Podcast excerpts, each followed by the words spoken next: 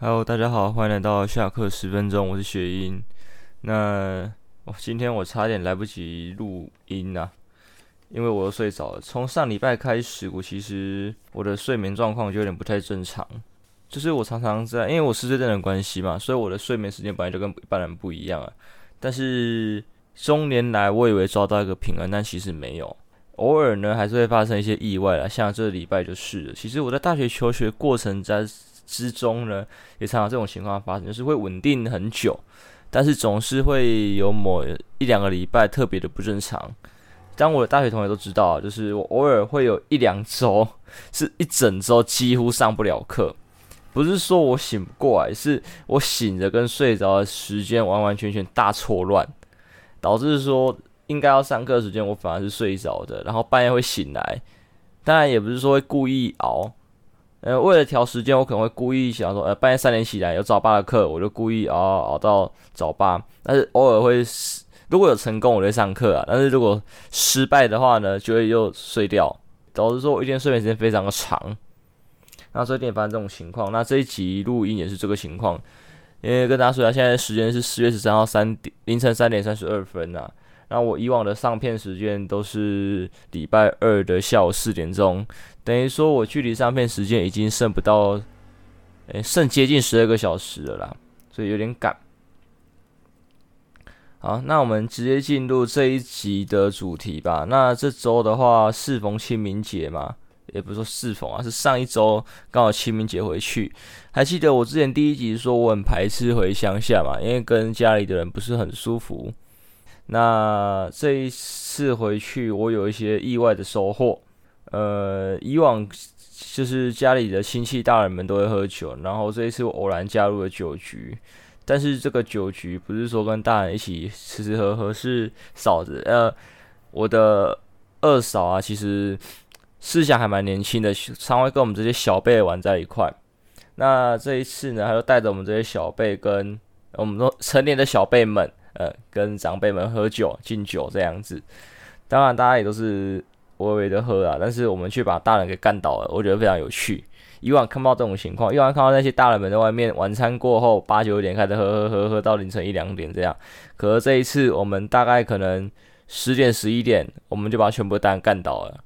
我们我们没有很过分说什么一个一个敬，你也知道小辈一定大于长辈嘛，我们没有那么过分，对，但是就分两团敬。等于说一个大人要应付两次小辈，那我觉得也还好啊。所以其实其里面有一个长辈也说，他其实酒量不好，他只是很敢喝，更有技巧的喝。但是这次我们太凶了，对，我能理解这件事情。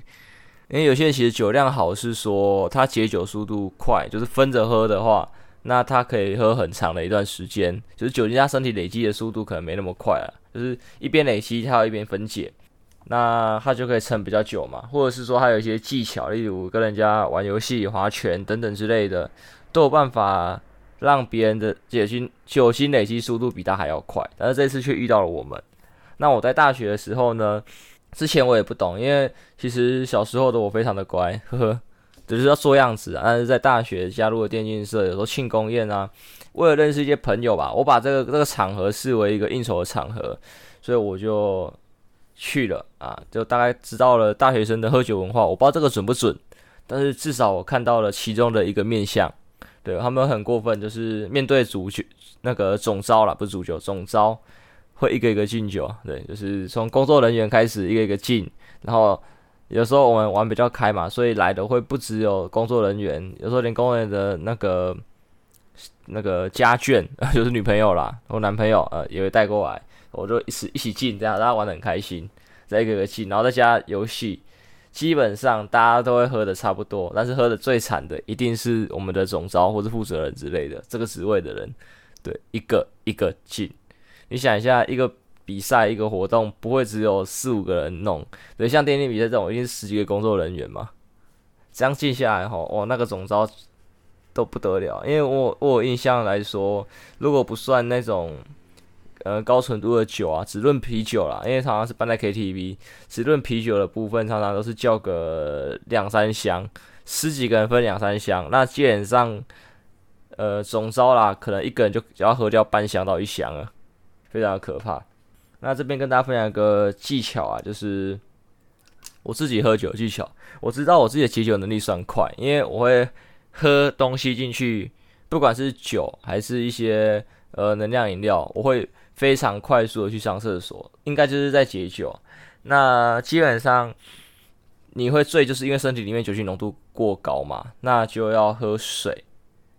对啊，你排掉，你排尿，那就是排掉一部分的酒精跟水。好，那你浓度在身上是定值，你喝了水进去就会稀释。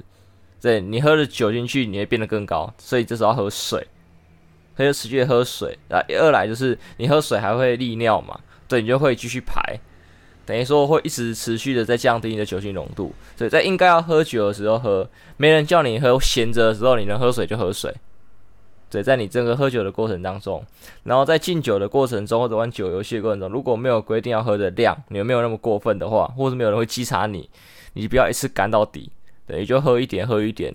你你把半杯分成十次喝，对不对？你就不要喝那么快了嘛，你就不会那么快醉，然后也可以造成一个你喝很多酒的假象，因为这些应酬场合其实都是好好保护自己啊，不是去就给人家喝到烂醉，甚至你可以有胆一点。呃，你有时候可以抓一些机会，一些跟一些大咖或者玩游戏在嗨的时候，你抓准一个，如果你的酒剩下的量很少，你可以故意喊干，对，换你故意喊你要干啊，或者说，哎、我干了，你随意怎么之类的多好，而且还可以喝完之后秀给人家看，哎、我真的喝完，对，你其实就是喝你最后的那一小口而已，但是别人的认知，别人不知道嘛，那他的认知就是，哎，你干的，觉得你很屌，这个好像可能叫酒胆吧，你要那个胆识，你那个气势压过别人，但你就不要被抓到。你被抓到一定会更惨，一定会被填满，然后叫你真的干。所以你要看人啊，看你的对象。如果你觉得这个人可能会抓你的，很好很要的朋友会抓你的，你就不要玩这一招。但是你知道那个人乖乖的，不会抓你的，对，就跟他这样拼，就是故意秀给人家看，就是一些小技巧。还有就是在应酬场合的时候，呃，我我你该怎么讲？我会备水啊，就是像刚才有讲话多喝水嘛，所以有时候。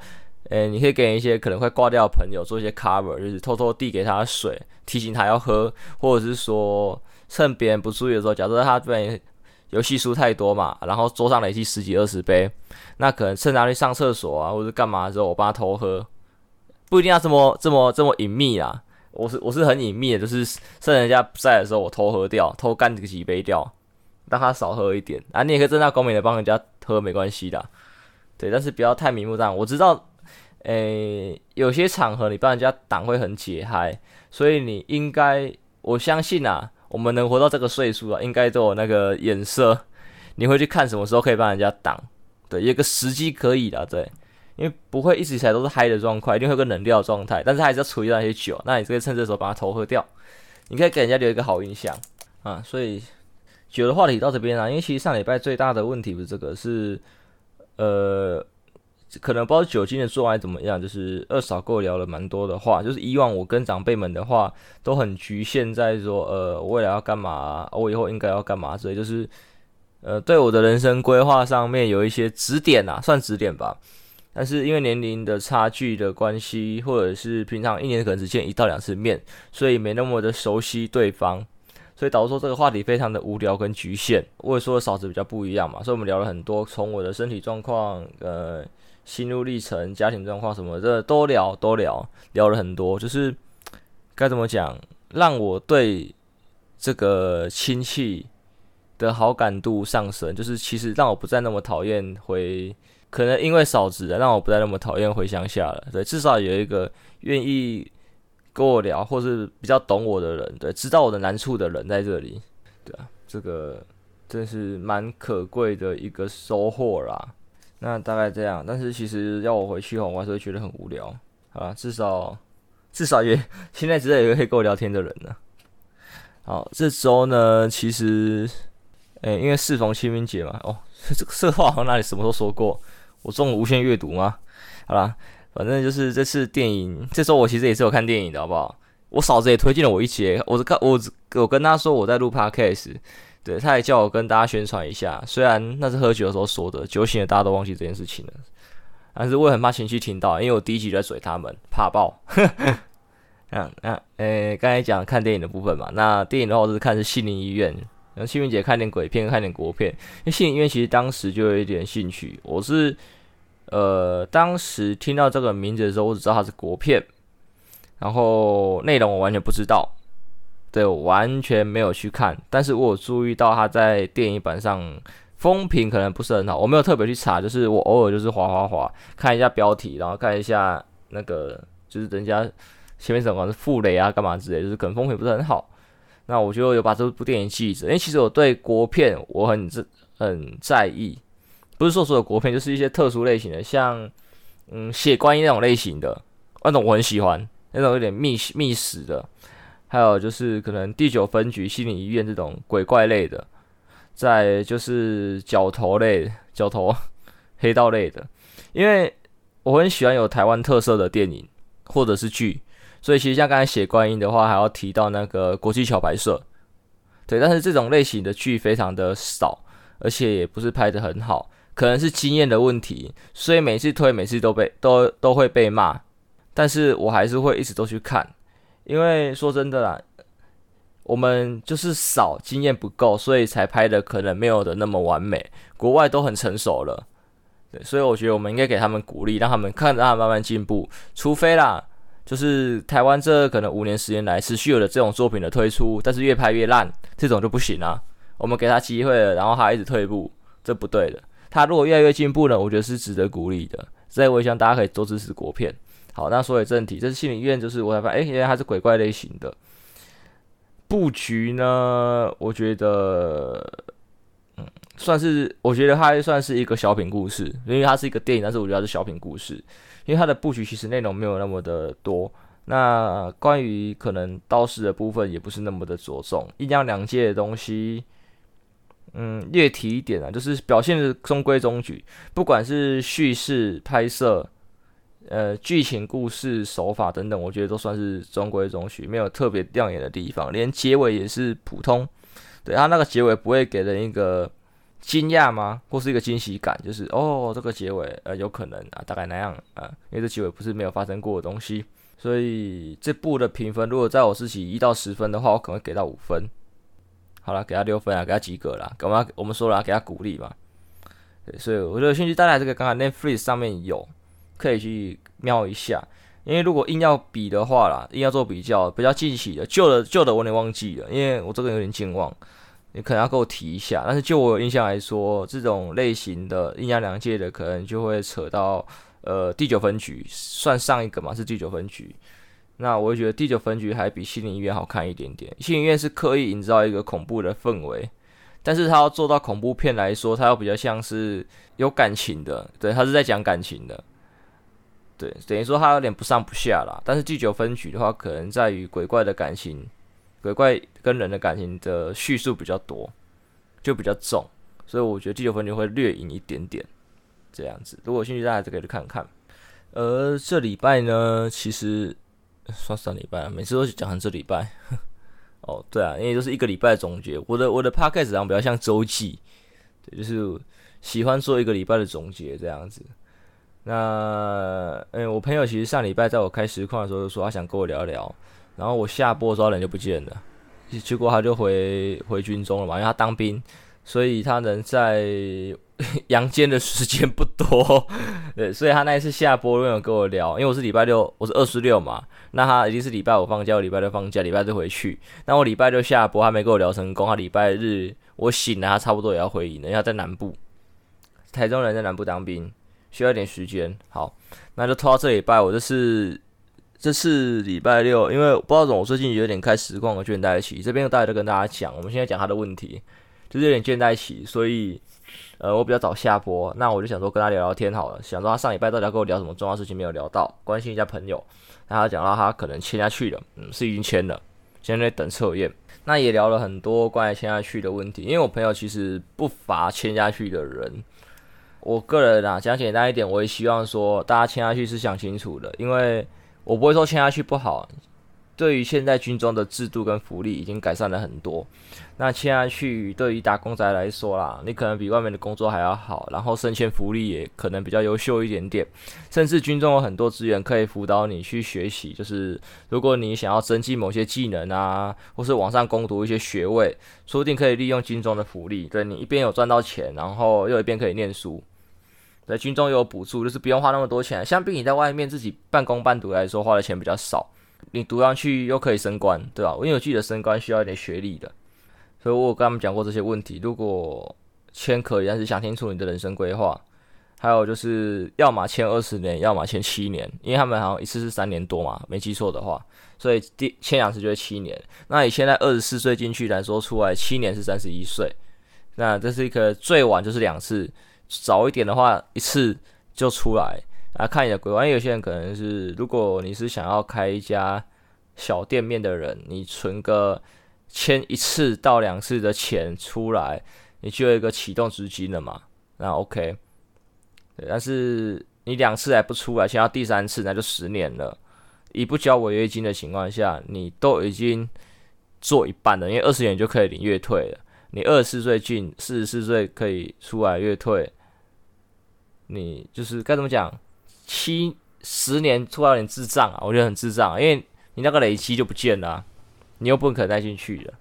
所以我刚才讲想清楚，就是可能分时段啊，如果要愿意付违约金的人，那就没差。但是真的，如果你到十年才付违约金的，我也觉得很智障。反正就是要走要早，再想清楚自己要干嘛啊。如果你要待在里面呢，你就把你的升迁规划给规划好，因为你规划的好，你四十四岁出来应该可以过得比很多人还要舒服。因为以现在的社会啦，我虽然才二十几岁，但是在我看身边的一些长辈，我看起来就是，呃，大部分的人没有一些创意的话啦，就是以努力工作的，然后嗯，慢慢一步一脚印上去的，直直到四五十岁才会有一个比较好的发展。如果你的升迁管道没有什么不好的话啦，就是还算 OK 的，四五十岁才有个好的发展。军中你四十岁刚好退嘛。相较之下，你有可能在四十几岁退出来之后的存款或者是福利，比我刚才讲的那些在外面打工的人的福利薪资还要好，因为他们六十几岁才退休，那你还有一个很长的空闲时间，所以其实也可以做一些在军中里面去故意学一些技能。对，你学一些技能之后，如果你觉得你出来不是想要闲着的人，你还可以去做一些其他的工作嘛，因为像有医生技能的人当军医。出来的话，可以去民间医院工作，也是一个很简单的例子。但是，大家都不是医生啊。然后我朋友是读读电机的，然后还读读硕士，读完毕业的。那其实他可以朝这块走啊，进去里面去修一些机械吧，可能不管是修飞机、修坦克、修汽车，欸、修坦克没有汽车，应该算修坦克。出来的话，是不是可以到民间的民航局啊，还是说什么汽车维修厂做修理？当然，你要学就学好，不要出来之后还是修一般的国产车。你要能修什么法拉利那一种的，你的钱才多嘛。对，你就可以一边领月退，一边领月薪，多好，一次算双份。啊，你随时不想干就不想干，因为你还有月退。我不知道我刚才讲那个例子是对，是不是对的？可以这样衔接，反正就是大概是这个意思啊。你们再自己去研究，就是利用军中的资源，不然对吧？不要浪费啊！不要浪费，不然在里面闲着也是闲着，因为里面其实福利都过得还不错嘛。对，该放假的时候放假，该该放风的时候放风，你还是能几乎每天用手机啊、打电动、看漫画。假日的时候还可以出来，那跟一般的上班族没有什么两样啊。唯一的差别叫做你不用加班，对吧？你不用加班，不用被老板扣一些有的没的薪水，因为是公家的饭。而且又有稳定的那个生活作息啊，我觉得这是不错的。因为现在很多年轻人的在外面工作生活作息不是非常的正常，对，可能老了你们才会体会到身体健康的重要性。对，我不知道，所以其实真的，呃，我不再劝大家签下去，但是我是说签下去是一个刻意的考量。对，我刚才聊过了啦。那我自己的话，目前我没当过兵，因为我的身体状况我是免疫的。我曾我曾经也有想过啦，就是。去国防部跟跟他们笑，然后聊表心意，对，说其实我超级想当，啊，我身体状况虽然这样，但是我超级想当，我不知道会不会过。你说真的，有时候听一些当兵的朋友讲讲他们的福利，觉得我好像有点舒服这样。我为什么在这个社会打拼？但是如果可以的话，哦，这就好好的补充一下啦。我其实对于当兵的建议说，因为三十一岁以前都还来得及当嘛，那就会想说，那其实可不可以大家先在外面努力个一阵子？就是你可能二十岁毕业出来之后，你打拼到二十八岁或打拼到三十岁，可能出来创个业。我不是说去去攻读，你去不不去打工，你去打工跟你去当兵其实没有什么意义，还不赶快进去当兵，累积累积那个年资，就是出来可能创个业或者干嘛之类的。呃，可能去环岛，如果你有钱可以去环岛去壮游，就是增增广见闻一下，因为你很多事情是老了不太能做的，或是你做的风险很高。那刚才讲一些像什么创业的话，很基很简很显然的是，呃，年纪越轻风险越低，因为你有本钱还那个失败负担失败的后后果啦，对，你有本钱负担，而且啊，你创失败了啊，创失败很明显就是可能要还钱嘛，你运气好可能什么什么东西都不用付，但是你你运气不好可能就是要付一点债，然后你就去当兵嘛，慢慢还这个债嘛。就是有个保底嘛，因为依照当兵的福利，你可能也很快就可以还完了啦。你努力一点的话，你在军中也不用花多少钱啊。所以大概是这样子啊。我不知道这样讲会不会是因为我最近很想创业，因为其实一直以来我都有一个想法，我一直都想要成立一家公司，是我可以把各行各业的人集中在一起，因为我喜欢看不同的人合在一起的化学反应。我我不知道大家能不能理解我讲的这句话。对不同领域的人，你专精到底就那样。可是你，呃，你同一个领域的人啊，你在做同一个领域，你拼到顶就是十分，好了。但是你两个八分的人，两个八分不同领域的人撞在一起，有没有可能拼出一个十二分的东西？对，我是指同类型的，那是十二分的东西。对，你要跟我说什么不同类型，八加八等于十六？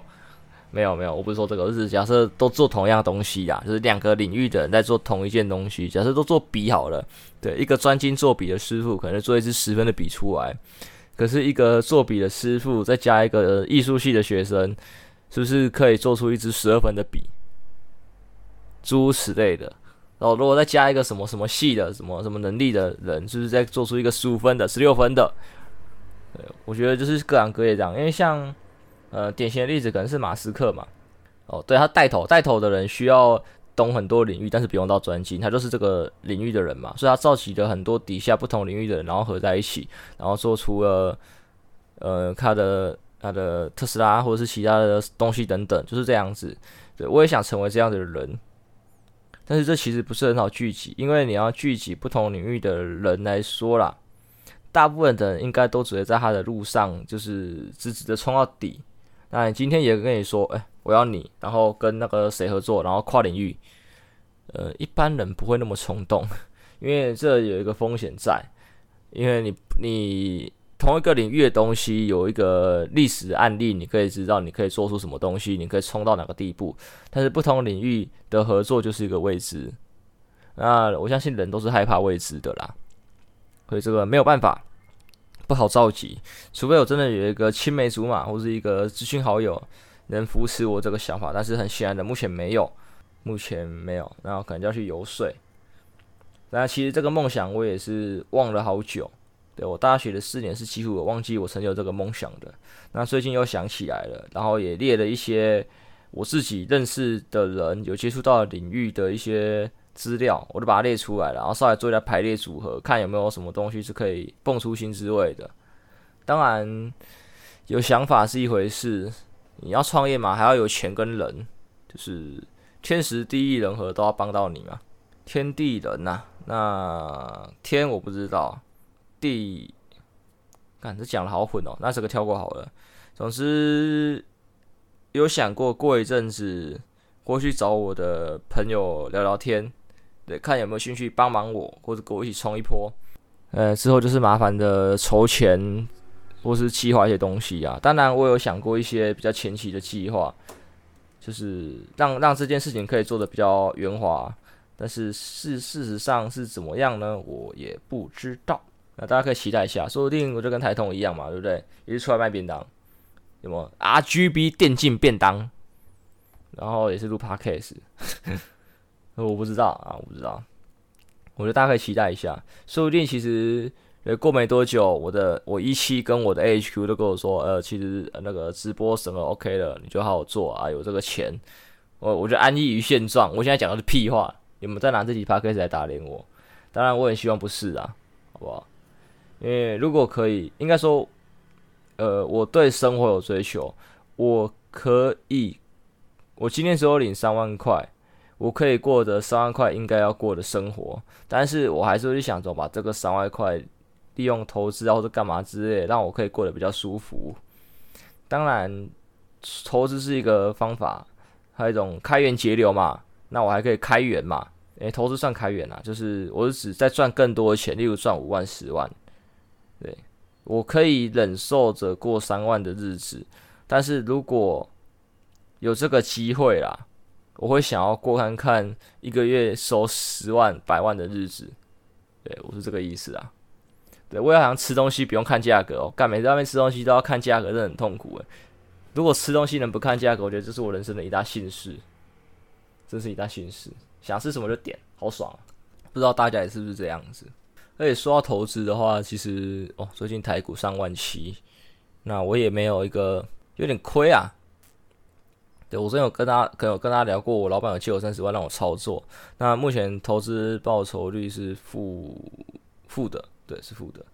负的就是好了，我前面有乱玩过，然后台股上万七我还没掰正，再过一诶、再过两周就是第他借我钱的第六个月啊，每三个月做一次回报，干好惨，第一次回报是负的，第二次回报还是负的，然后负的比率差不多，没有好好拉回来啦，因为第一次会。会两岁差不多，是因为第一次是那时候美股大涨，所以我靠着美股的的涨幅去去撑，但是那毕竟是未实现损益嘛。那大家也知道，如果关键股市发现美股经过一阵一波的下跌下杀啊，当然我满手科技股我就被杀到。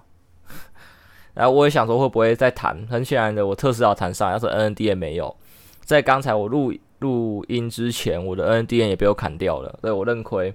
因为想说现在台股三万七，我就把这笔钱拿回来放台股好了，看可以把它赚回来。好，所以算到已实现的部分，目前啊，我持有未实现的股票没比例没多少，但是以总资产总额来说啦，就是未实现加已实现的部位呢，哎、对，没错，过三个月差不多，呵呵，哎，难看，难看。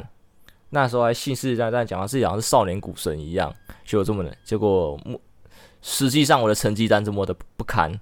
可惜呀、啊。然后这边其实我主要是要讲说，好像还有其他的金融衍生品，因为我我的了解金融衍生品可能最基本的保险、基金、债券、股票跟权证，但是我没有，我比较 focus 在股票上面。保险的话，我知道比率很那个，就是那个什么投报率很差，所以就不考虑。那基金的话就是放稳定的嘛，我也没有过多的研究，就是大概瞄几眼，大家大概知道哪几只的啊？诶，弟弟，我家猫，呃，大概瞄几只可能还不错，就是有还是有拨一部分进去，因为投资嘛，你还是要分散风险。然后呢，再就是股票跟权证啊，股票表现是比较专心做的啦，来权证的话是一直有兴趣，可是他要那个财力证明才能开户，啊，我开不了户，我现在也懒得摸。在这次回乡下的时候，就是上礼拜回清明回去，哎，对，这也不得不说，就是有跟一个堂哥有聊，因为他是做投顾的，也难得跟他聊的话题比较不一样了啦。对，他做投顾有跟我说，其实如果可以的话，还建议我去看看其他的金融衍生品，因为其实他有很多金融衍生品可以去研究，而且那个投报率不会那么的差。而且要多看看国外的，不要 focus 在台湾跟美国，因为如果 OK 的话，还是可以往新加坡啊、香港那边去看。对，他说我可能会有意想不到的收获，大概这个意思啦。就是他的字里行间透露着这样子，然后就看我怎么操作了嘛。那这也激励着我，可能如果近期比较勤奋一点的，我也可以去研究一下。说真的，如果有一样东西可以让你比较稳定，十趴二十趴，假设台湾的，因为他是举例说，像台湾的，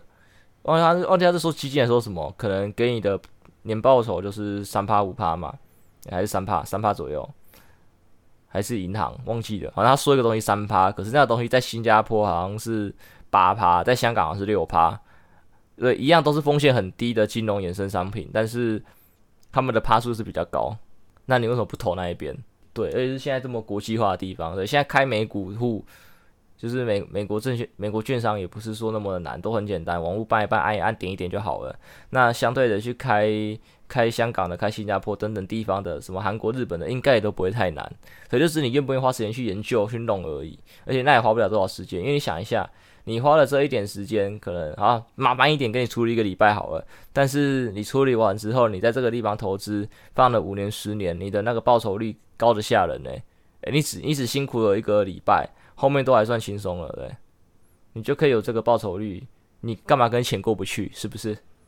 这辛苦是值得的啦，对吧？所以导致我近期如果，